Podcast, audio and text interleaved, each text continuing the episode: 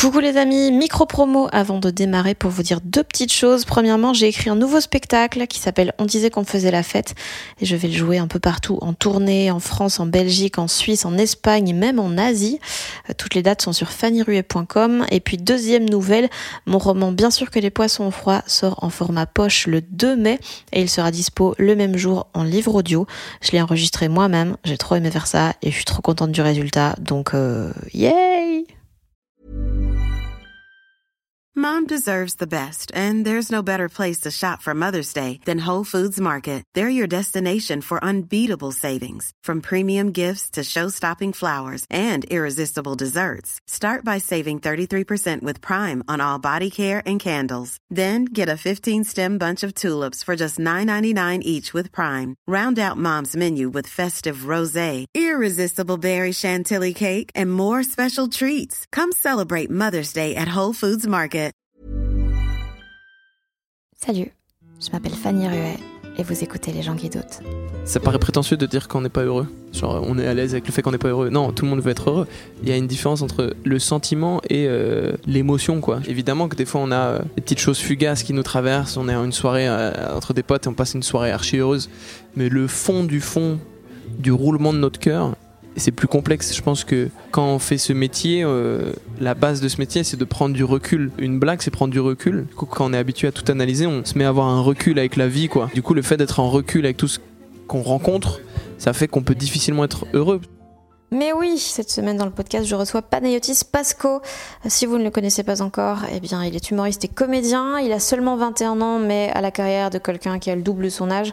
Il a travaillé pendant deux ans pour le petit journal et quotidien. Ensuite, il a quitté la télévision pour se consacrer à ses projets à lui, à savoir la réalisation et le stand-up. Donc depuis, il a écrit, réalisé et joué dans plein de trucs sur YouTube. Il apparaît dans quelques films également. Euh, il y a pas longtemps, il a sorti un court métrage avec Alex Lutz qui s'appelle Merci de votre visite. Et puis surtout, l'année dernière, il a commencé à jouer son premier spectacle d'humour qui s'appelle Presque. On en a beaucoup parlé euh, pendant l'interview. Euh, on a aussi abordé donc ses débuts dans le stand-up, l'introspection qui est inhérente au métier d'humoriste. On a parlé de légitimité, de toutes les fois dans sa vie où il s'est dit mais qu'est-ce que je fous là Euh, de la frontière assez mince entre vie privée et vie professionnelle quand on travaille dans les domaines artistiques, de la peur de l'engagement, de vulnérabilité qu'il montre beaucoup plus facilement sur scène que dans la vie, et de comment Alex Lutz lui a percé le tympan. Euh, Le podcast est enregistré dans un café, donc il y a la petite ambiance sonore qui va avec, mais rien de bien dérangeant je pense. J'espère que l'épisode vous plaira.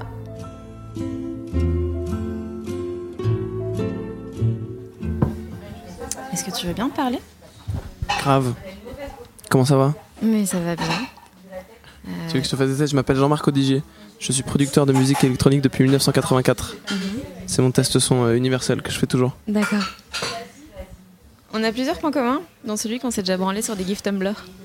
Ah bon? Ouais. Comment tu sais ça? J'étais là. Ah bon? Euh, je sais plus dans quoi, dans quoi tu l'as dit, mais euh, Ah ça ouais. me fait plaisir de pas être seule. ça c'est mon gros souci, c'est que j'oublie que je dis des trucs et après on me les redit des fois. Des fois, il y a des gens, ils viennent me voir genre, dans des bars à 1h du mat alors que je suis un peu bourré, ils me disent Eh, euh, c'est vrai que. Et moi je suis en mode quoi? Ah bon, c'est vrai? Euh, Et du coup, ça me rend parano. Mais oui, je oui, oui, oui. C'est une longue histoire. C'était un moment où j'essayais de me sevrer des sites pornographiques. Ça a marché? Je, ou- non, oui et non. Mais je, je passais par, par euh, je suis passé par le GIF en me disant que ça allait être euh, une bonne demi-étape avant l'arrêt total quoi. C'est comme euh, les patchs pour euh, ceux qui fument. C'est un GIF, c'est l'équivalent d'un patch sur la, le bras pour le porno. Un patch sur la tub. Exactement. D'accord. Quand t'as quand t'as démarré dans, dans quotidien et tout, s'il y avait beaucoup de, de ce que tu faisais qui était basé sur le malaise et sur le fait que les gens savaient pas comment réagir à ce que tu faisais, pourquoi t'as démarré avec ça en fait? Pourquoi j'ai démarré avec le malaise? Bah écoute, j'ai pas trop eu le choix. Parce que c'était vraiment là. En fait, j'ai fait un casting pour arriver à la télévision. Et euh, ce qu'on m'a proposé, c'était une, chronique où il fallait que j'aille interviewer des gens qui étaient beaucoup plus âgés que moi euh, euh, à l'époque. Toujours aussi aujourd'hui, je pense, mais. Donc c'était quoi C'était a 6 ans, je pense, de ça? J'avais quoi, 16 ans quand j'ai fait le casting? Euh, et, et en fait, du coup, le seul moyen que ces gens-là me prennent au sérieux, c'était de créer une sorte de grande distance entre eux et moi. Et du coup, euh, il fallait que je trouve un personnage et on allait un peu vers le malaise dans la facilité parce que c'est toujours quelque chose qui est efficace à l'image. Et, euh, du coup, c'est pas quelque chose que j'ai vraiment choisi. Je pense que si j'avais pu euh, choisir autre chose, j'aurais pas forcément utilisé le malaise. Et d'ailleurs, quand les chroniques ont avancé, quand on arrivait en deuxième saison ou autre, les chroniques étaient plus portées, étaient plus portées sur le malaise en tout cas, étaient portées sur d'autres choses. Comment t'aurais fait si t'avais toi choisi au départ exactement la... Euh, écoute, je pense que à l'époque, je connaissais rien du tout à l'humour. J'ai été éduqué euh, à l'humour par euh, la personne avec qui je travaillais à la télévision qui s'appelle Freddy Gladieux. Et, euh, et donc nous on était potes depuis quelques temps grâce à, à un réseau qui s'appelait Vine où on faisait tous les deux des vidéos dessus donc on s'était Un rencontrés. réseau qui s'appelait Vine, hein, Ouais, comme bah si oui. c'était autant jadis. Bah oui, autant, aujourd'hui j'espère que quand sera diffusé ton podcast les réseaux n'existeront plus. Euh, non mais du coup, euh, du coup ouais, on- il m'a- vraiment éduqué à l'humour et je pense que très vite j'ai compris que ce que j'aimais c'était les choses personnelles, bienveillantes, très marrantes et j'aime bien les choses bien écrites. Genre j'aime bien les trucs qui, qui glissent, qui sont fluides. Et, euh, et je pense que je serais allé plus vers quelque chose comme ça. Et si au départ t'étais angoissé du fait de t'adresser à des gens qui étaient beaucoup plus âgés que toi et que la distance tu l'as mise via euh, ce type de truc, comment tu fais maintenant pour euh, genre accepter ce truc de t'es plus jeune que les trois quarts des gens qui viennent te voir? Est-ce que en- ça en fait encore une différence ou que maintenant tu Euh, non, non, ça fait plus forcément de différence. Non, non, parce que déjà personne sait que j'ai mon âge. C'est La plupart vrai. des gens ils pensent que j'ai 26, 27 piges. Euh, mais euh, mais le, le- en fait, je pense que j'ai commencé à faire des blagues parce que justement, je, voulais être euh, aimé par les gens un peu plus grands. Et du coup, un des moyens de leur montrer que je me laissais pas faire et que blablabla, c'était de faire des blagues. C'était aussi un moyen de cacher son malaise. Ça, c'est quelque chose que tous les humoristes connaissent, mais souvent on fait des blagues quand on se sent pas trop à notre place. Et, et du coup, ouais, le malaise, ça a été assez facile comme ça au début. Et puis après, je me suis très vite rendu compte que j'en avais pas forcément besoin. Et du coup, euh, mon spectacle est un spectacle euh, 100% malaise free. Oh là là, Ouais, bah ouais. c'est joliment dit. Dans, dans le podcast avec Louis Dubourg, euh, Un café au Losset. Un café au Lossette. Tu parlais d'un truc que j'a- j'avais jamais euh, mis, en, mis des mots là-dessus, mais que les humoristes parlent souvent des conséquences et pas de la jeunesse des choses. Et donc, euh, ils vont parler de couple plutôt que de parler du sentiment amoureux. Euh, comment, du coup, ça se passe dans l'écriture? Parce que tu écris avec d'autres gens, il me semble. Comment vous faites? Alors, j'écris pas avec d'autres gens. J'écris euh, moi mes trucs. J'écris toute la structure. Je sais pas si on peut parler de vrais termes euh, de Si- travail, mais on fait le même métier, donc. euh, euh, mais en gros, j'écris toute la structure. Je vais écrire, euh, je vais écrire tout. Et euh, une fois que j'ai mon petit produit, une fois que j'ai mon petit cake, je le présente aux personnes avec qui je travaille, qui sont Jason Brokers, Adib Al-Khalidé et Farid. Et eux, ils me disent tiens, il faudrait que tu mettes un peu de cannelle ici. Tiens, ici, il faudrait que tu coupes euh, la part de, cake comme ceci. Il faudrait que tu fasses ceci, il faudrait que tu fasses cela. Ça pourrait fonctionner. Après, on teste. Et après, euh, mais, mais c'est j'aimerais bien essayer un jour euh, d'écrire directement dès la, la genèse avec des gens. Mais je pense qu'on peut pas faire ça en stand-up. Je pense que le stand-up, quand tu dois monter sur scène seul devant des gens avec une idée, il faut que cette idée vienne du fond de ton cœur. Parce que si jamais c'est venu d'une- euh, d'un brainstorm dans une salle de réu avec des gens en costume, tu seras pas très à l'aise de le faire euh, 500 fois devant les gens. Ah, Parce que vous, vous brainstormez en costume, vous? Ouais, tous. Moi, je suis toujours- bah, là, je- les gens voient pas, mais je suis en costume en ce moment. Oui, c'est vrai. Ouais, bien sûr. C'est vrai. Avec un masque. Oui. Euh, Est-ce que le stand-up te permet de mieux comprendre la façon dont tu fonctionnes? Parce que tu es obligé de le structurer, de structurer ta pensée pour pouvoir euh, l'expliquer? De ouf. Ça, c'est une, vraie chance. C'est-à-dire que. On a vraiment cette chance parce que la plupart des gens ont un métier où ils ne peuvent pas penser à eux durant l'exercice de leur métier. Et du coup, euh, l'activité de penser à soi, de penser à ses besoins, euh, c'est quelque chose qui est euh, superflu, c'est quelque chose qui va être un bonheur le soir d'y penser. La, dernière fois, j'avais ce, débat-là avec un ami et, et je lui disais c'est fou parce que notre métier, on pense tous les jours à notre ambition. C'est-à-dire que c'est vraiment un des nerfs de la guerre. Tous les jours, on doit se poser la question de qu'est-ce qu'on a envie de faire, où est-ce qu'on se voit plus tard. Et en fait, l'ambition, c'est c'est quelque chose que, à- auquel peu de gens sont confrontés tous les jours. Et du coup, c'est pour ça que des fois, il y a plein de gens qui confondent am- ambition et prétention. C'est euh, dans, dans nos, nos entourages, quand on dit qu'on veut faire ce métier, la plupart des gens disent oh là là. Alors que et du coup, c'est assez marrant de voir que nous, on a vraiment cette chance de pouvoir tous les jours être focus sur nous. Et en plus, notre métier, c'est de raconter des choses sur soi.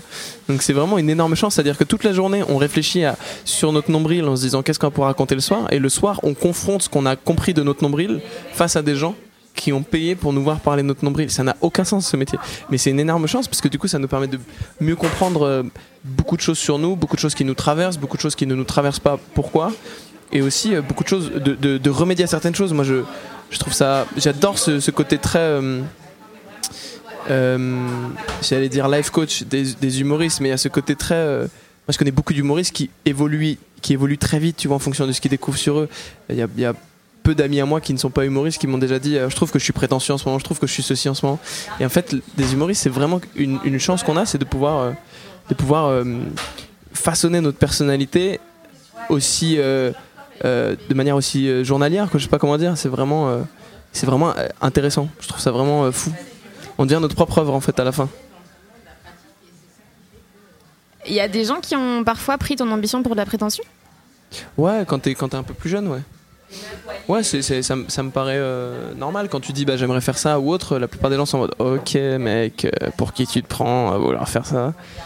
Et ça te faisait quoi euh, pas grand chose parce que je sais qu'ils savent que je ne suis pas comme ça au fond. Je sais qu'ils savent. Ouais, je sais pas toujours conjuguer mes verbes. Et euh, du coup, ça me dérangeait pas parce que je savais qu'au fond, ils, ne pensaient pas ça de moi. Mais je sais que souvent, euh, souvent, il y, a une- différence de compréhension entre nous, artistes, je mets bien des grands guillemets, hein,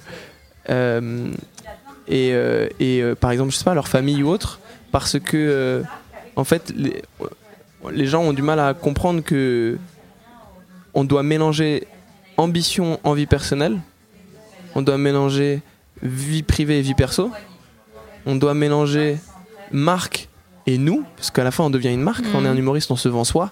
C'est très bizarre. Et du coup il faut qu'on soit très à l'aise avec, avec ce qu'on fait. Et du coup souvent on fait des ponts entre tout ça et les gens ne comprennent pas forcément ça tu vois. Et, euh, et c'est ça qui est un peu dur et c'est ça qui fait que je pense qu'il y a beaucoup d'artistes qui deviennent des beaux connards. c'est aussi que même pour nous c'est dur de comprendre la frontière mais en fait on, devient notre propre job en fait je sais pas comment dire. Si tu travailles à la poste, la poste c'est une identité séparée de toi. Moi quand je, travaille sur scène, mon métier c'est moi, c'est je suis ma poste, je suis mon infrastructure et du coup c'est très euh, c'est très particulier, c'est-à-dire qu'on doit être très précautionné et, on- souvent on déborde un peu sur notre vie privée. Euh, et, du coup, ça c'est parfois difficilement compréhensible pour les autres. Et c'est pour ça que c'est souvent dur d'être euh, d'être euh, dans la famille d'un artiste ou d'être en couple avec un artiste ou une artiste. C'est que il y a, vraiment cette distinction qui est dure à faire et pour nous et encore plus, je pense, pour les gens et qu'on fait souvent subir. C'est que en fait, il n'y a pas de vraie distinction entre notre vie privée, notre vie artistique et notre vie publique. Et d'un point de vue strictement personnel, c'est un truc qui te dérange, toi? C'est un truc avec lequel tu as du mal, des fois, de de pas être libre de tout ce que tu veux parce que tu as aussi la marque qui, qui suit, quoi? Euh, non, c'est pas quelque chose que euh, c'est pas quelque chose qui me pèse, c'est quelque chose que j'ai choisi. Mais euh, mais je, je- je peux comprendre que euh, je peux comprendre que ça, peut- ça peut être pesant pour certaines personnes, tu vois. Mm. Ça va. En plus, la, la- la chance aussi, c'est que j'ai été habitué à, à, à, à 17 ans, tu vois, être confronté à ça. Quand j'étais au, au lycée, euh, en, en- à Évry, en, en banlieue, j'a- j'allais le soir en taxi pour faire des plateaux à quotidien, tu vois. Donc, euh, j'ai tout de suite très vite été confronté à ce truc de. bah, tout mon lycée me détestait, tu vois. C'était vraiment un truc de. Ce qui est normal, ce qui est absolument normal. Du coup, ça va, je, je, je suis rodé là-dessus. Pourquoi c'est normal? Euh, parce que je, je parce que je, je pense je pense je dis que c'est normal je sais pas si c'est le bon terme d'ailleurs je dis que c'est juste très répandu Mm. mais euh, quand je dis que c'est normal c'est parce que je, je, je peux comprendre euh, que que ce soit difficile de comprendre c'est ça Ouais. le truc je peux comprendre que euh, t'es moi j'étais un peu le mec excentrique chelou on- les gens m'aimaient bien, tu vois, j'étais cool et tout, mais j'étais un peu le gars qui faisait trop de vannes, trop de trucs, qui était un peu casse-couille et tout. Et euh, du coup, euh, quand je suis arrivé à la télévision et tout, je me souviens du lendemain de la première diffusion. Donc, le petit journal, c'est quand même une émission qui était pour les jeunes. Donc, c'est Mhm. vraiment la cible. C'est euh, les, les, euh, les 17-30, quoi. Donc, c'est vraiment la cible des lycéens aussi. Et du coup, je me souviens du lendemain quand je reviens et que tout le monde me regarde. Et je, je, je me suis tout de suite dit Ah, mais ça y est, en fait, t'es- on va plus t'aimer, en fait. c'est terminé. Et et il y avait vraiment ce truc de. De on, on me regardait un peu bizarrement. On était en- tu vois, c'est qui se- c'est un peu un, fr- un freak show, quoi. C'est un peu le truc très bizarre de. C'est difficile à comprendre. Et je comprends que ce soit difficile à comprendre. Est-ce que tu te définis par ton travail? Euh, je pense que oui. Je pense Et que oui. Est-ce que c'est un truc avec lequel tu es OK ou est-ce que c'est quelque chose que, sur lequel tu essaies de travailler justement? Me définir par mon travail? Ouais. Me définir ça, auprès ça de qui te dérange bah, Auprès de. Genre, te, te donner de la valeur quand tu accomplis quelque chose de professionnel. Ah oui, ah bah oui, ça c'est ça c'est bah mais ça je pense que c'est encore une fois, je pense que c'est beaucoup beaucoup beaucoup beaucoup beaucoup euh, mais d'ailleurs je pense que c'est répandu dans beaucoup de métiers, tu peux prendre des métiers comme euh, euh, trader par exemple, un trader souvent quand il, il- il fait un putain de truc et qu'il gagne 2% sur son capital, le mec a l'impression d'être euh, trop chaud, tu vois ce que je veux dire? Alors que ça reste son métier, mais il a l'impression d'être trop chaud dans la vie. Et on connaît plein de métiers où ça déborde aussi comme ça. Et je pense que euh, humoriste ou artiste, quand, quand on, on fait, on a quelque chose qu'on atteint euh, dans notre métier, on a quelque chose de personnel qui, qui s'ouvre et dès qu'on beat sur scène pendant deux semaines, on a l'impression qu'on est une merde et qu'on peut parler à personne et que truc. Donc il y a, là encore, c'est une des difficultés de la frontière entre notre vie privée et notre vie professionnelle. Et c'est ça qui fait que des fois c'est aussi euh, quelque chose que, subit notre entourage. Tu vois, moi quand, quand j'étais, euh, il n'y a, pas- a pas si longtemps que ça, euh, c'était mes débuts sur scène. En vrai, c'était il y a 4 ans. Et à l'époque, je, je voyais beaucoup une fille et je me souviens que elle, elle en pouvait plus de quand je fonctionnais. J'étais euh, super détente, super cool, c'était sympa, je voulais qu'on sorte. Et dès que le spectacle ne fonctionnait pas ou que j'arri- j'arrivais pas à faire mes trucs sur des plateaux, je rentrais, je voulais être seul, je voulais parler à personne. Et elle, elle en pouvait plus de cette, euh, de cette, cette hétéré- hétéro euh, généité de, de, de, de- je sais pas, de mon, de mon bien-être en fonction de mon métier. Elle en pouvait absolument plus. Elle en pouvait absolument plus. Et là, tu es encore aussi perméable à ce genre de choses Euh, moins, beaucoup moins. Beaucoup moins. Euh, parce que euh, il y a moins de fois où ça fonctionne pas. Hey, hey, Yeah. le rodage. non, mais euh, non, non, j'ai- j'ai compris que ça fait partie du métier. Ça, j'ai mis du temps à le comprendre que, en fait, ne pas fonctionner, ça fait partie du métier. Ça fait partie. Il y a aucun métier où tu, tu, c'est que des bonnes journées. En fait, ça fait partie du métier. C'est-à-dire que nous, on a l'impression que si on ne fonctionne pas, on est une merde. Alors que euh, si tu es euh, professeur des écoles et que t'as pas réussi à faire passer ta leçon euh, aux élèves, tu vas pas te dire je suis une merde, tu vas juste te dire bon bah faudrait que je fasse mieux demain, faudrait que je réussisse à, faudrait que demain je, je- je vais leur mettre plus de devoirs et demain on va reparler de la guerre de sécession parce que je crois qu'ils sont pas très bien compris aujourd'hui. Mais au moment tu te dis je suis vraiment une merde, tu sais ce que je veux dire? Et, et nous dans notre métier, souvent on se dit je fonctionne pas, je suis une merde, je suis pas marrant. Et j'ai compris maintenant que bah non en fait tu fonctionnes pas, ça arrive. Il faut juste te remettre en question, bosser et demain ça ira très bien. Quand t'as quitté la, la télé, vu que t'avais déjà une notoriété, t'avais, ça a dû être méga chaud de, de remettre un peu le truc en jeu, parce que je suppose que tout le monde devait t'attendre au tournant en mode bah vas-y, euh, sois bon dans un truc qui est pas de ton domaine. Ouais. Et euh, comment t'as géré le fait que tu que t'étais déjà connu avant d'essayer, donc que tu pouvais pas vraiment démarrer à zéro et d'avoir cette légitimité de rater comme, euh, Mm. comme les autres? Euh, alors c'est- marrant, mais déjà je me suis laissé pousser les cheveux et la barbe. Comme ça, il y avait beaucoup, beaucoup, y avait beaucoup moins de gens qui faisaient le lien entre la C'était télé. pour ça. Hein C'était le but, c'était Ouais, ça je pense que c'était le but. C'est arrivé vraiment au moment où j'ai démissionné, j'ai décidé de laisser pousser. Donc je pense que inconsciemment c'était ça. Euh, et puis après, non, j'ai- fait du coup un an de stand-up que sur des plateaux pour apprendre le métier, les rudiments, vraiment rudiments du métier, parce que tu n'apprends pas le métier de stand-upper en un an, et ni en quatre ans d'ailleurs, je, je pense que ça s'apprend en 20 ans. Euh, et puis l'année d'après, j'ai commencé à écrire un spectacle que j'ai rodé tout doucement au point virgule, mais vraiment, vraiment tout doucement. Et là, j'ai demandé à ne pas faire de com à mon producteur. Mhm. C'est-à-dire, je lui ai dit, je veux pas qu'on fasse euh, d'affiches, je veux pas qu'on fasse de flyers, je veux pas qu'on fasse de com digital, je veux pas qu'on fasse de plateau télé, je veux pas qu'on fasse de trucs. Je veux vraiment juste que les gens viennent sans du tout savoir qui je suis Mhm.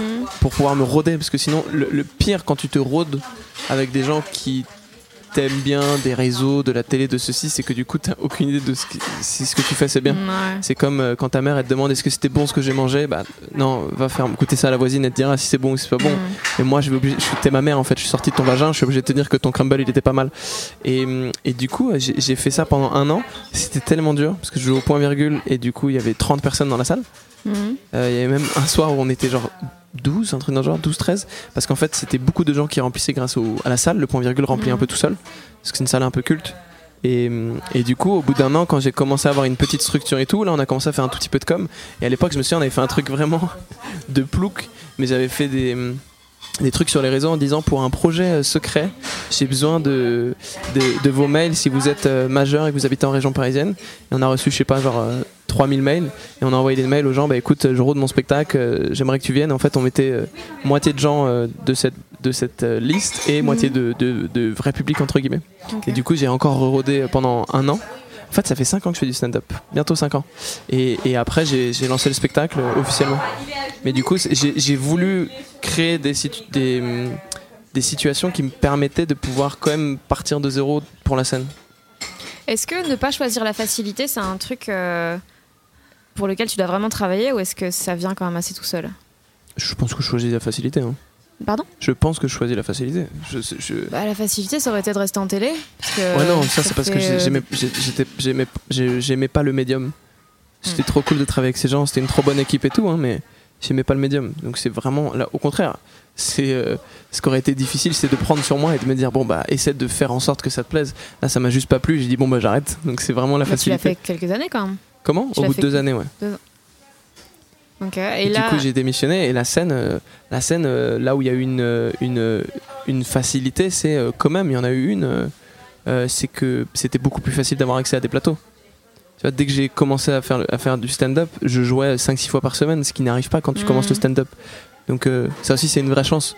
Je peux pas dire que j'ai pas choisi la facilité. J'ai commencé dans les bas-fonds des caves de oui, mais quand même j'avais plus de créneaux que quelqu'un qui débute. J'avais donc c'est une vraie chance aussi, tu vois. Ouais, mais c'est pas une facilité que t'as que t'as choisi toi. C'est juste genre tu connaissais les gens, les gens te connaissaient et puis ça s'est fait comme ça. Mais mais t'aurais pu dès le départ euh, démarrer un peu sur le chapeau de roue en mode euh, démarrer directement avec un spectacle, faire la com en sachant Ah que ouais, mais c'était je- encore ouais. un peu un peu bancal. Après ça, c'est parce que j'ai un frère qui est entrepreneur. Il m'a très très vite euh, borné la tête avec euh, ces idées-là de d'investissement sur du court terme, du long terme, etc. Et du coup, ça fait que dès que je j'essaie de faire un truc, je me dis ok, sur le court terme, qu'est-ce que ça va t'apporter? Sur le long terme, qu'est-ce que ça va t'apporter? Et du coup, je me suis très vite dit au début bon bah ok, si je fais mon, spectacle et que tout de suite je fais de la com ou autre, euh, qu'est-ce qui se passe sur le court terme? Bon bah on remplit parce que grâce à la télé on va remplir un petit peu. Mais j'aurais pas eu le temps de me roder du coup il y aura pas de bouche à oreille du coup ceci du coup cela. Du coup le spectacle sera pas bon. Du coup moi je serai pas je pas à l'aise avec ce que je fais sur scène. Du coup ça va être une spirale infernale. Et au bout de deux ans je me sentirai mal. Et du coup je me suis dit bon bah mieux vaut galérer pendant ces deux ans là pour pouvoir après euh, faire un truc avec lequel je suis très à l'aise. Et donc euh, je pense que ça aurait été de la facilité de faire euh, le spectacle en chapeau de roue si jamais j'avais pas eu cette euh, réflexion sur le, le plus long terme tu vois. Mais du coup sur le plus long terme la facilité c'était de faire ce que j'ai fait. Hmm. c'était de me dire bon bah pendant deux ans euh, t'as gagné un peu de sous à la télévision euh, que t'as mis de côté tu vas pouvoir vivre tranquillou. Euh, va jouer pour euh, 25 euros dans des caves à Paris. Rôde-toi fais-toi kiffer découvre des nouveaux amis. Parce que ce qui était compliqué aussi à la télévision c'est que je travaillais tout le temps donc j'ai pas eu le temps de me faire beaucoup de potes et du coup euh, et du coup voilà ça a été vraiment deux petites années sabbatiques euh, sabbatiques où j'ai où j'ai bossé à, à la fois mais je découvrais un- en fait moi j'ai été un peu curieux de quand je découvre un truc je suis trop excité donc euh, moi j'ai vraiment vécu ça comme des petites vacances même si bon, tu connais ce métier là mais on rentre beaucoup en pleurant chez soi quand ça fonctionne pas Ça s'appelle juste la vie. ouais ça s'appelle la vie c'est vrai mais dans, dans la vie il n'y a pas 80 personnes qui te regardent en disant c'est nul dans leurs yeux et du coup euh, Ça et du s'appelle coup, la famille. Ouais, la famille, c'est vrai. Et du coup, euh, et du coup, j'ai vécu ce truc-là vraiment comme une sorte de petite colonie un peu cool. Et après, j'ai lancé euh, le spectacle. Ça s'est fait de manière, au final, assez facile. Vraiment. Ce serait mentir que de dire que je n'ai pas choisi la facilité. D'accord. Tu as choisi la facilité. Merci. je voulais que tu me le redises. C'est quoi tes plans du coup sur le court terme là? Je sais qu'au final t'aimerais faire de la réal, euh, faire un long. Je sais pas si ça ça s'est con- concrétisé euh, ou si tu peux en parler. Euh, non, bah, oui, si. J'ai fait un, un petit court métrage dont je suis archi fier. Avec Alex Lutz? Et euh, j'en suis fier. Il y a plein de merde, hein, mais c'est normal, c'est un, un premier truc. J'en suis euh, fier pour autant, parce que ça m'a permis de comprendre une chose qui est, je trouve, fondamentale.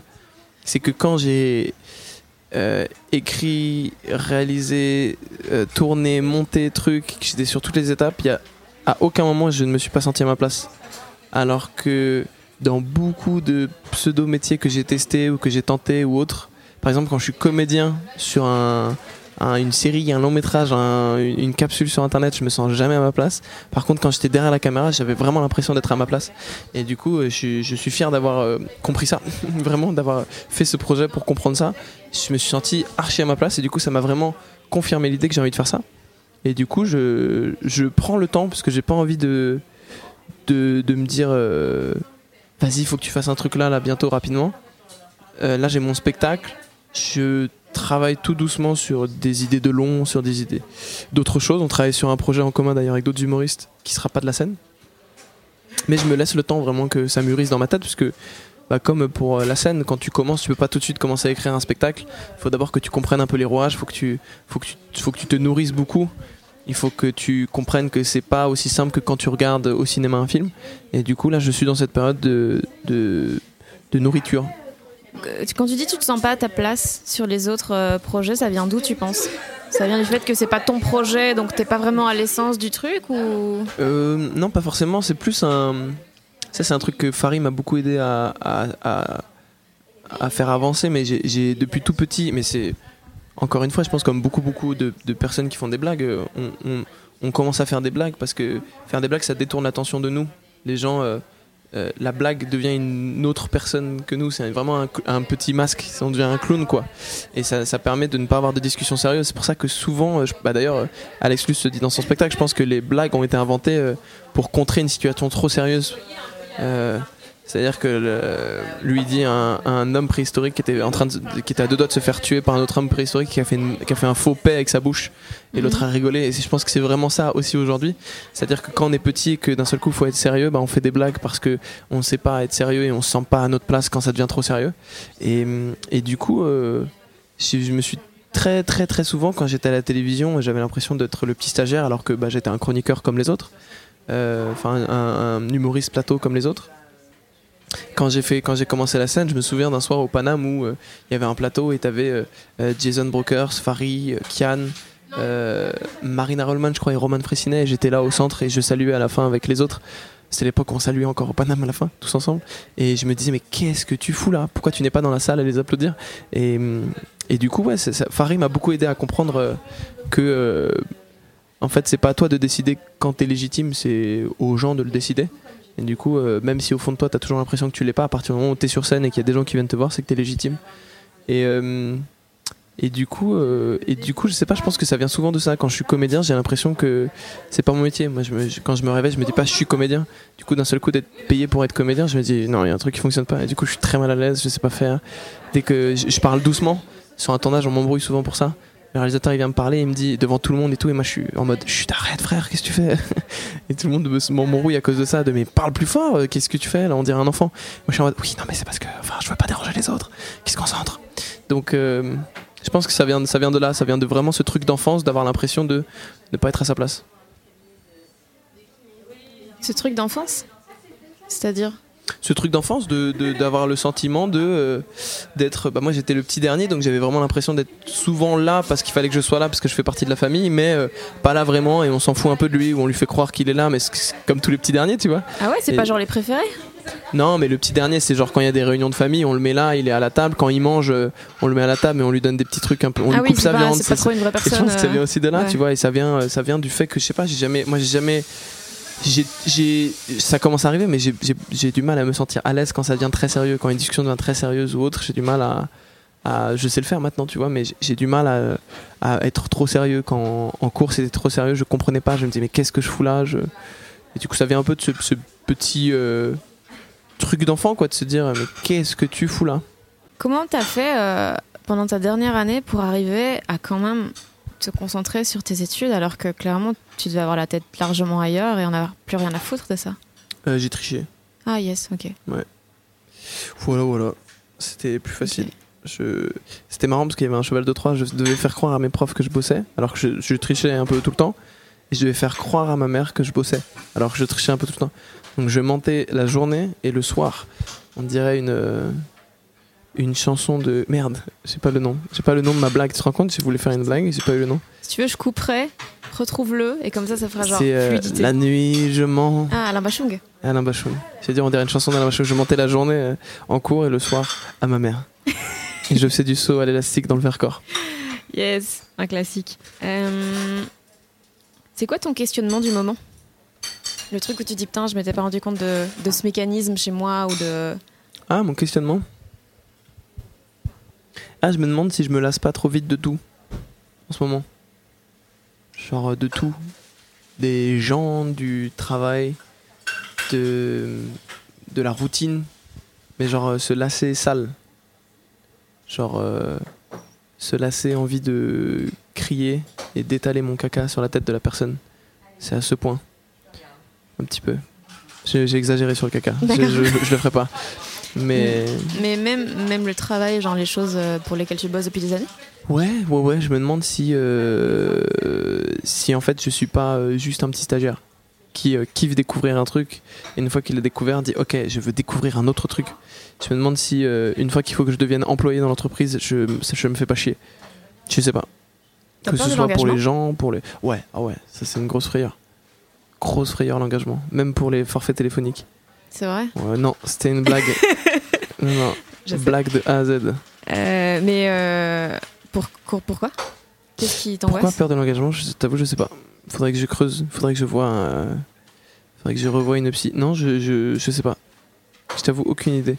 Mais euh, vraie frayeur de l'engagement. Mais dès qu'il. Mais vraiment, même. Genre, m'engager sur des vacances. Là, on m'a proposé de partir en vacances la semaine prochaine. Je, je, j'ai rien de prévu la semaine pro. Mais dit. euh, j'ai des- je suis obligé de dire à la personne, j'ai des trucs de prévu. euh, euh, je, je te dis. euh, en fonction. Parce que je peux pas savoir avant la veille si j'en aurais envie ou pas. Et de m'engager, ça, me, ça fait que j'en aurais pas envie. En fait, le fait que je sache que je suis engagé à le faire, quand ça Mhm. arrive, je me dis, tu le fais parce que tu es engagé à le faire, et du coup, j'ai plus envie de le faire. Ça se trouve, je suis juste une petite merde, en fait. On sait pas. ça se trouve. Mais euh, du coup, ouais, c'est grosse frayeur. Mais je, je crois que dans toute ma famille, c'est un souci, donc je pense que ça doit venir de notre éducation euh, parentale. Mais euh, on a tous un peu peur de l'engagement. Est-ce que tu as souvent des humeurs qui correspondent pas à celles que tu es censé ressentir à un tel moment? Ah oui, bah oui. Bon, ça, c'est. Je pense que beaucoup plus de gens qu'on ne le pense fait ça, font ça. Moi, quand je suis un. Quand je suis, je sais pas. euh, Quand je suis. euh, Les premières fois que je prenais le métro, je me souviens que je regardais la tête des gens dans le métro en me disant, ok, ça c'est la tête du métro, fais la tête du métro. Parce que moi, ma, ma passion dans le métro, c'est de regarder les gens, d'être joyeux, et je voyais que tout le monde faisait la gueule. J'étais en mode, ok, faut, non, faut faire, faut faire la gueule dans le métro. Apparemment, c'est pareil aux enterrements. Moi, je suis le genre de personne qui, euh, pour être triste, je suis obligé de regarder ceux qui sont tristes et de dire, ok, fais comme eux, vas-y, nourris-toi de la tristesse de Tata. C'est très psychopathe, ce- cette Ouais. tendance au mimétisme. euh. Yep. Mais d'ailleurs, je, le- je lisais tantôt le Society sur euh, Xavier Dupont de Ligonnès et t'as plusieurs points communs avec lui. Ah bon? Ouais, C'est vrai que j'ai coulé ma famille sous la terrasse. c'est bah écoute. euh, C'est le premier point commun, je dirais. ouais, En deux, les lunettes. c'est vrai. Hmm. Mais euh, ok. Mais je suis curieux, c'est quoi les points communs? Ah, alors, euh, faut- euh, j'ai pas, Il est bien ou hein? J'ai pas fini. Euh, C'était quoi les points communs entre toi et euh, euh, euh, euh, C'était quoi? Mais euh, je te les enverrai. Mais euh, Avec plaisir, j'ai grave envie de savoir en quoi je ressemble à Xavier Dupont de Ligonnès. Vraiment quelque chose qui, qui non, tu l'avais m'attire. jamais dit? Euh, non, Ah bah voilà. non, non. Bah je suis contente. Et j'espère qu'on me le dira tous les jours de ma vie jusqu'à ce que je meure.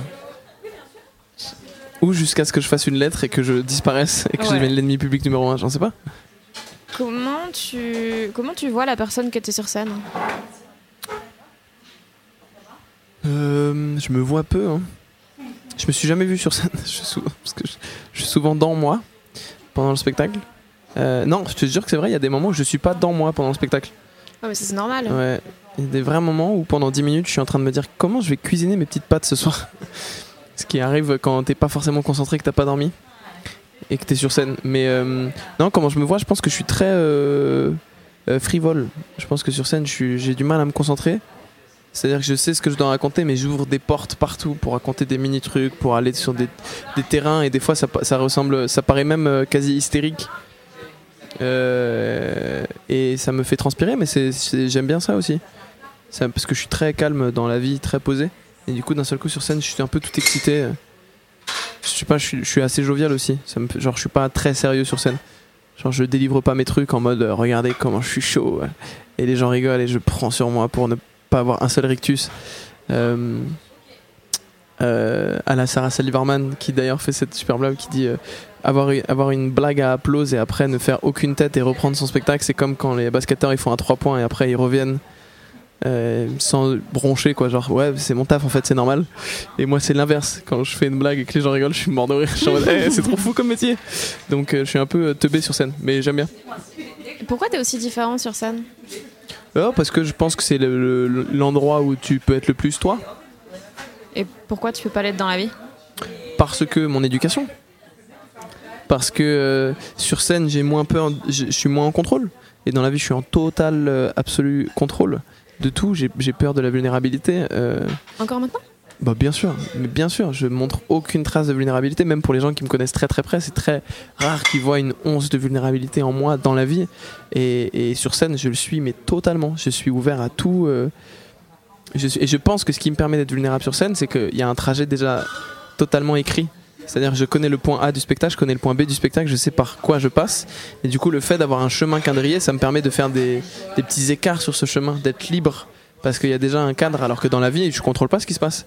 Du coup, vu que je suis déjà pas en contrôle du trajet que je prends dans la vie, je veux être en contrôle de ce que je ressens et de ce que je montre que je ressens.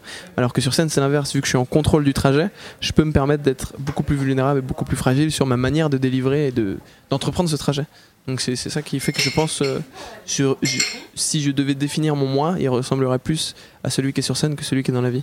Et quand j'étais petit, que je voyais des interviews d'humoristes qui disaient euh, Mais moi, j'ai l'impression d'être plus moi quand je suis sur scène, je me disais Quelle bande de merde C'est sûr que c'est faux, bande de petites merdes. Et en fait, je pense que c'est un peu vrai. Est-ce que euh, t'aimerais changer ça, le fait d'être aussi euh, effrayé par la, la vulnérabilité et par le fait de, de pouvoir en parler toi-même que, que, que quand t'es sur scène? Je sais pas. Je sais pas si. euh, bah déjà, de une, je pense que beaucoup, beaucoup de gens euh, laissent peu de place à la vulnérabilité dans la vie. Euh, encore plus des hommes, je pense, malheureusement. Ça va Mhm. changer un de ces quatre. Mais... Et je pense aussi que des fois, c'est super bien d'être vulnérable. Et moi, c'est ce que je suis en train d'apprendre à faire dans la vie. Mais c'est aussi bien des fois de ne pas l'être parce que je pense que. On est dans une société, je crois que c'est mon moment France Inter de gauche, mais je pense qu'on est dans une société où on a l'habitude de confondre fragilité avec vulnérabilité et de confondre euh, personne conne avec personne euh, vulnérable ou qui n'a pas euh, qui n'est pas en contrôle en fait. Alors Et qu'on du peut coup- être les deux. Comment Alors qu'on Ah peut oui, être les alors deux. qu'on peut complètement être les deux, mais du coup souvent on fait ce, ce, ce trajet-là dans nos têtes et du coup on est soit pas pris au sérieux quand on est trop vulnérable, soit on nous pigeonne en fait. Et, et, et je le constate autour de personnes, enfin sur des- je le constate grâce à des personnes, je suis peut-être en train de faire un AVC, je sais pas, je le constate grâce à des personnes qui sont autour de moi, qui sont, euh, qui sont très forts parce qu'ils sont très vulnérables et ils acceptent leur vulnérabilité dans la vie. Et je vois que souvent ils se font marcher dessus et ça m'effraie. Donc je suis à la fois content et pas content de ne pas réussir euh, de pas réussir à lâcher euh, mon petit contrôle d'être un je suis mon propre King Jeffrey. T'aimerais être moins lucide? Je t'entends absolument pas. T'aimes- non mais c'est J'ai le- même pas les écouteurs en plus. non, c'est euh, le, le- c'est mon mes oreilles je suis un petit peu sourd à gauche grâce à Alex Schutz tu sais que c'est une anecdote que je n'ai jamais racontée? Allez, vas-y. même pas à lui, mais sur le court métrage qu'on a tourné, à un moment il devait me donner une claque et il m'a percé le tympan. voilà. Et euh, il ne l'a jamais su. Je ne lui ai jamais dit parce qu'il s'en voudrait à mort et je pense pas qu'il va écouter le podcast, donc ça va, j'en profite. Mais ouais, il m'a percé le tympan sans faire exprès. hein. C'est moi qui. J'étais réalisateur, donc c'était à moi. Et je disais, mais moi, des vraies grosses claques, je veux qu'on voit que c'est une vraie grosse claque. À un moment il a fait pas et j'ai entendu. Et genre je n'arrivais plus à tenir debout, je comprenais plus et tout. Et, euh, après, c'est ouais, percer le tympan. Et du coup, c'est revenu, mais je, je n'entends plus à gauche. Donc, euh, enfin, très. Un peu moins. Tout va bien, mais Ok.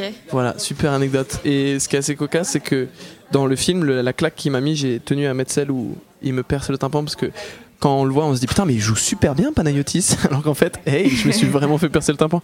C'est facile de bien jouer euh, une scène où on te tire une balle si on te tire vraiment une balle. Et du coup, là, c'était un peu facile à jouer. T'as encore choisi la facilité. Et toujours, le gars ne fait que. Pour moi, la facilité, c'est une piste de bobsleigh. C'est la même chose. Je glisse, je glisse. Donc la question c'était est-ce que t'aimerais être moins lucide Ah, lucide. Ouais. D'accord. J'ai compris. Est-ce que t'aimes bien Lucie au début J'allais dire, je Ouais. sais pas qui c'est. Je veux tout savoir. Euh, lucide. Euh, bah, je, je, je pense que. euh, oui et non. je pense que c'est difficile d'être heureux quand t'es extrêmement lucide. Quand t'es extra lucide. Pour reprendre le fameux DC's. Non, euh, je pense que c'est. Ouais, je pense que c'est dur d'être heureux. C'est plus dur d'être heureux quand t'es lucide de tout ce qui se passe, de tout ce que tu traverses, de tout ce que tu. Tu entreprends, je pense que c'est c'est plus dur de comprendre les dessous de de tes. euh, En fait, je pense que la lucidité, c'est. euh, Il y a deux types de lucidité. Il y a la lucidité de pourquoi je fais ça. Ça, c'est intéressant. Je pense que c'est même quasiment irresponsable de ne, de ne pas l'avoir. Des fois, il y a des gens qui font des trucs et ils ont 45 ans et tu vois qu'ils ne savent pas pourquoi ils le font et je, je trouve ça compliqué. Mhm. C'est effrayant un peu. Mais aussi être lucide de ses affres, être lucide de ce qu'il y a tout au fond de toi. et du petit truc qui crie et que tu peux dire à personne. Et ça, je trouve ça parfois un peu compliqué. Je trouve ça dur d'être heureux quand tu sais euh, ce qui crie au fond de toi. C'est un peu compliqué. T'es heureux? Bah non. Pourquoi? Mais quelle question enfin? Oui, mais non, honte? mais euh, c'est- en fait, c'était T'es heureuse toi? de, de base, je voulais demander euh, Ah, est-ce voilà, que tu, ah, d'accord, ok, est-ce que tu ça penses répond que tu même vas pas. être heureux? Mais du coup, je pouvais pas partir Bah, du je- principe je- que tu l'étais pas, sinon ça faisait un peu bizarre, parce qu'on euh, se connaît écoute. pas. euh, Écoute, euh, je pense pas, je pense pas, euh, je pense pas, mais j'ai fait le deuil un peu de ça. En fait, y a des, c'est ça. euh, ça paraît prétentieux de dire qu'on n'est pas heureux. Genre, on est à l'aise avec le fait qu'on n'est pas heureux. Non, tout le monde veut être heureux. Il y a une différence entre être le sentiment et euh, l'émotion, quoi. Je sais pas comment dire. Euh, évidemment que des fois, on a le sentiment d'être heureux, c'est-à-dire, on a des petites, des petites choses fugaces qui nous traversent. On est à une soirée entre des potes et on passe une soirée archi heureuse. Mais le fond du fond du roulement de notre cœur, c'est plus complexe. Je pense que quand on fait ce métier, euh, la base de ce métier, c'est de prendre du recul. C'est-à-dire que quand on fait des blagues, euh, une blague, c'est prendre du recul. Du coup, quand on est habitué à faire des blagues, surtout, et quand on est habitué à tout analyser, on se met à avoir un recul avec la vie, quoi. Et du coup, le fait d'être en recul avec tout ce qu'on rencontre, ça fait qu'on peut difficilement être heureux, parce que le bonheur, c'est frontal. Le bonheur, ça te tape, tu comprends pas pourquoi ça te tape, alors que nous, dès qu'un truc nous tape, et qu'on rencontre, dès qu'il se passe quelque chose, on l'analyse, on se dit pourquoi c'est arrivé comme ça, pourquoi je l'ai vécu comme ça, pourquoi ceci? Mais je pense que c'est la même chose que, que de demander à un, un, un écrivain ou un ou à quelqu'un, même à un journaliste, tu vois. Je pense qu'il y, y a peu de journalistes qui peuvent se dire euh, euh, je suis foncièrement heureux parce que leur métier c'est d'analyser ce qui va pas. du coup. euh, Mais tu, tu dis ça comme si c'était le stand-up qui t'avait rendu comme ça, mais tu... Non, ah non, je fais du stand-up parce que je suis comme ça. Oui, oui, c'est Ah ouais. oui. Oui, bien sûr. Mais après, c'est juste que ça s'aggrave. Nous, nous, on appelle ça la maladie du stand-upper. Mais il y a un super doc qui, est- qui était fait il y a pas longtemps par Funny or Die sur le lien entre la dépression clinique et euh, les humoristes Euh, oui, oui. après le, euh, le suicide de Robbie Williams. euh, Laughing Matters. Je crois, ouais.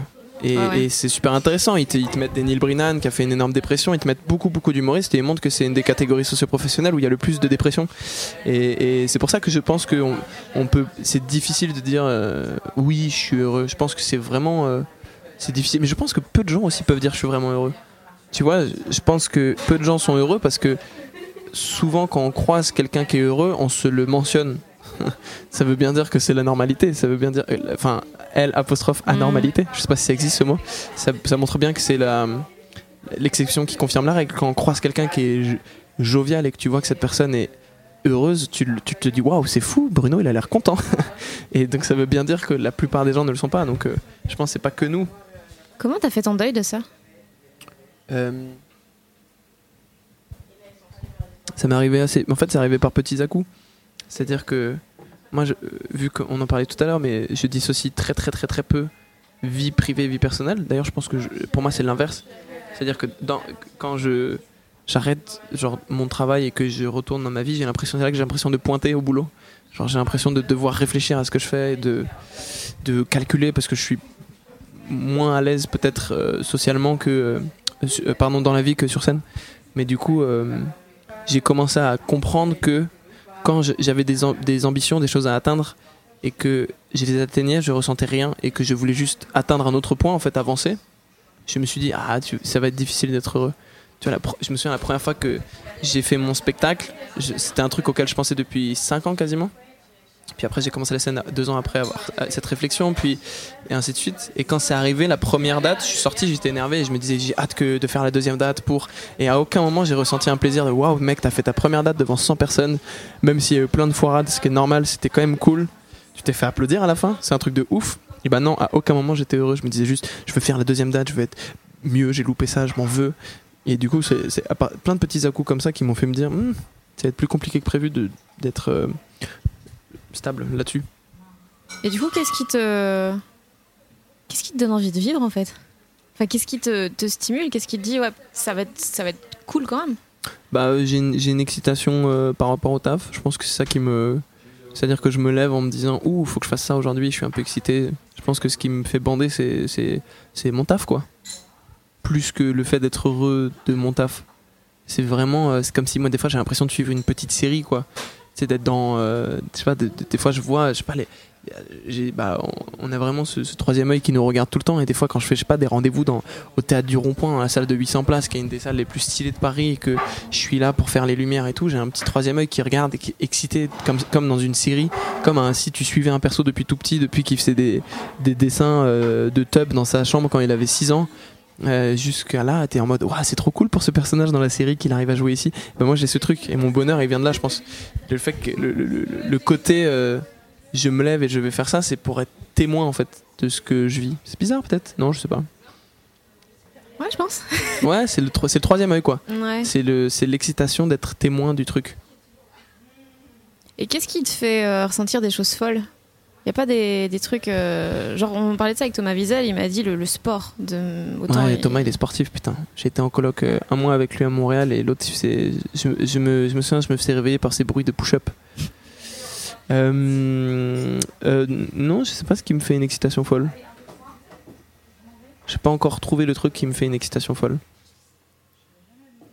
Est-ce que t'as plus peur qu'avant? Euh, Est-ce que j'ai plus peur qu'avant de quoi? De sortir de ta zone de confort Ou en tout cas, euh, avant, t'avais l'air de pas Ah savoir ouais, qu'il y avait. euh, Ouais, c'est ça. J'ai plus peur qu'avant. Non, c'est pas que j'ai plus peur, c'est juste que je suis plus conscient que ça peut foirer. Parce que ça m'est arrivé, ce qui est normal. Mais du coup, quand j'étais un peu plus jeune, j'étais plus taré parce que je savais pas que si ça se passe mal, c'est une énorme claque dans ta gueule.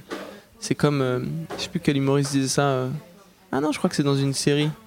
Mais en gros, il disait, euh, tu prends un rat, euh, la première fois que tu lui donnes un, un électrochoc, euh, il comprend pas ce qui lui arrive.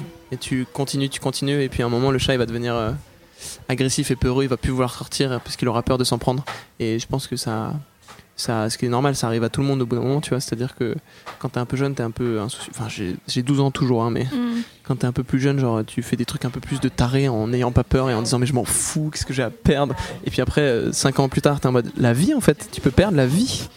Clairement, tu peux mourir, donc euh, fais attention à toi. Et du coup, tu réfléchis un peu plus quand tu, sors, quand tu te sors de ta zone de confort. J'ai pas plus peur, mais je suis, je suis, je suis, je suis plus frileux. Genre comme quand t'as appelé Gérard Depardieu et que vous avez parlé d'architecture? Exactement. Ça, par exemple, c'était vraiment de la pure insouciance. Alors qu'aujourd'hui, je ferais pas ça, tu vois. Aujourd'hui, euh, j'ai le numéro d'Isabelle Adjani, j'irai pas l'appeler pour dire alors, tu me donnes un rôle euh, dans ton film, à ma cocotte? Tu vois, ça n'arrivera pas. Alors qu'il y a vraiment. euh, c'était quoi il y a- C'était il y a bientôt 10 ans que j'ai fait ça à Depardieu, un peu moins de 9. Euh, je m'en battais les couilles. Je me disais, mais il va kiffer. euh, je suis un gars cool, il va le sentir. Maintenant, je me dis, mais tout le monde s'en bat les couilles de toi. Tu les appelles, ça ne fonctionne pas. Ce n'est pas la vie. Ça ne fonctionne pas comme ça, la vie, monsieur. Euh, donc, ouais, je pense que c'est juste plus frileux. Puis aussi plus adulte, quoi. C'est normal, plus mature. Est-ce que le fait que t'es très jeune, euh, traîné avec des gens plus âgés et que, que t'es bossé tôt et t'es mûr tôt et tout, est-ce que t'as l'impression d'avoir euh, perdu des années d'insouciance? Ouais, oui. Oui. Est-ce que ça te saoule ou est-ce que tu dis ouais mais au moins j'ai gagné du temps enfin, Bah, je pense que ça me saoulera plus tard. Je me, je me- je me suis déjà fait ce constat. Je pense que ça me, ça me fera un peu plus mal plus tard. Euh, là, ce qui, est, ce qui est un peu compliqué en ce moment, c'est que j'ai aucun ami de mon âge. La plupart de mes potes ont la trentaine. Et moi, j'entre dans la vingtaine. Et, euh, et du coup, c'est un peu dur parce que j'ai envie de vivre des trucs de vingtenaire, mais je traîne qu'avec des trentenaires. Et du coup, rien que là, je me dis, putain, là aussi, tu t'es pas en train, tu vis les trucs un peu en décalage, quoi. C'est comme quand tu regardes une série euh, à partir du deuxième épisode, quoi. T'as un truc de, ah, J'aurais hmm. jamais le kiff d'avoir bien connu les persos comme tout le monde les a connus. Moi, j'ai un peu ce sentiment avec moi. Je pense que un jour, je, me- je me rendrai compte que je me suis connu d'une manière où j'aurais pas dû me connaître comme ça. Et du coup, des choses que j'ai loupées, que je rattraperai plus tard, ça va peut-être mélanger certains, certains trucs. Tu vas te taper genre une crise de la trentaine. euh, Je sais pas. Je pense que je me suis tapé ma crise de la quarantaine là, là, Ouais. à 20 ans. Et je pense que je me taperai euh, ma crise de la vingtaine à 40. Je pense que c'est ça qui va se passer. T'es confiant pour euh, la suite? Deux. Tout? Ça veut, ça veut rien dire. hein. Je suis désolé. Bah t'es confiant genre est-ce que est-ce que t'as l'impression que ça, ça va être que tu vas te sentir ok tu vois? Que tu Ah, vas être ouais. fier de ce que tu fais que ça- Ouais, je pense que oui. Ouais, je suis confiant. Je suis pas confiant pour la Terre. Par Ah oui, exemple, non, Arrête, oui, tu dit tout, d'accord. frère. Oui, non, t'as, oui, t'as raison. Pour la. Terre, euh, En effet, en effet. Pour les humains, je suis pas confiant. Non. Trump, pas confiant de ouf. Hmm. Macron, absolument pas confiant. Euh, Mais la France, de manière générale, euh, Le monde, hein Vraiment, le Oui. monde, avec, euh, la galaxie, ça va. La gal- la- un, peu, un peu confiant sur la galaxie. ouais. Je pense que même sans nous, elle, elle subsiste. Tu penses quoi de Pluton? Hein? Tu penses quoi de Pluton? Archi confiant sur Pluton. Hmm. Archi confiant. Pour moi, planète, mais archi Oui, bah, confiant. pour moi aussi, mais c'est. Archi confiant. Ok. Après, personne m'a demandé mon avis sur Pluton. Officiellement, j'ai jamais reçu un coup de fil de la NASA qui me dise euh, C'est quoi votre avis juste euh, Planète. Ah, ok, il a dit planète. Bon, on change tout. Réimprimer les 18 milliards de bouquins de science des enfants du monde entier. On revient sur planète. Panayotis reprendra les représentations de son spectacle Presque si le Covid ne s'en mêle pas au Grand Point Virgule à Paris en septembre et octobre 2020 ainsi qu'au Théâtre du Rond-Point en novembre et puis un peu partout en France en 2021. Vous pouvez le suivre sur les réseaux sociaux pour retrouver toutes les dates. Merci d'avoir écouté les gens qui doutent. Euh, C'est très gentil, ça me fait fort plaisir et j'espère que l'épisode vous a plu. Euh, si vous venez de découvrir le podcast, eh bien bonne nouvelle, vous avez plein d'épisodes à rattraper avec Kian Kojandi, Thomas Wiesel, Sophie-Marie Larouille, Adrien Méniel, Flaubert et plein d'autres. Vous pouvez vous abonner via votre application de podcast et mettre des étoiles sur iTunes et tout pour m'aider à devenir une véritable vedette du podcast game. Vous pouvez aussi soutenir le podcast en donnant vos thunes le plus possible via Patreon en faisant un don de la somme de votre choix. Et puis vous pouvez aussi me suivre sur Facebook, Twitter, Instagram en tapant Fanny Ruet pour ne rien manquer de la suite. Bisous Et j'ai oublié de vous dire que cet épisode avait été mixé par le fabuleux Maxime Moitieu. Mom deserves the best, and there's no better place to shop for Mother's Day than Whole Foods Market. They're your destination for unbeatable savings, from premium gifts to show-stopping flowers and irresistible desserts. Start by saving 33% with Prime on all body care and candles. Then get a 15-stem bunch of tulips for just $9.99 each with Prime. Round out Mom's menu with festive rosé, irresistible berry chantilly cake, and more special treats. Come celebrate Mother's Day at Whole Foods Market.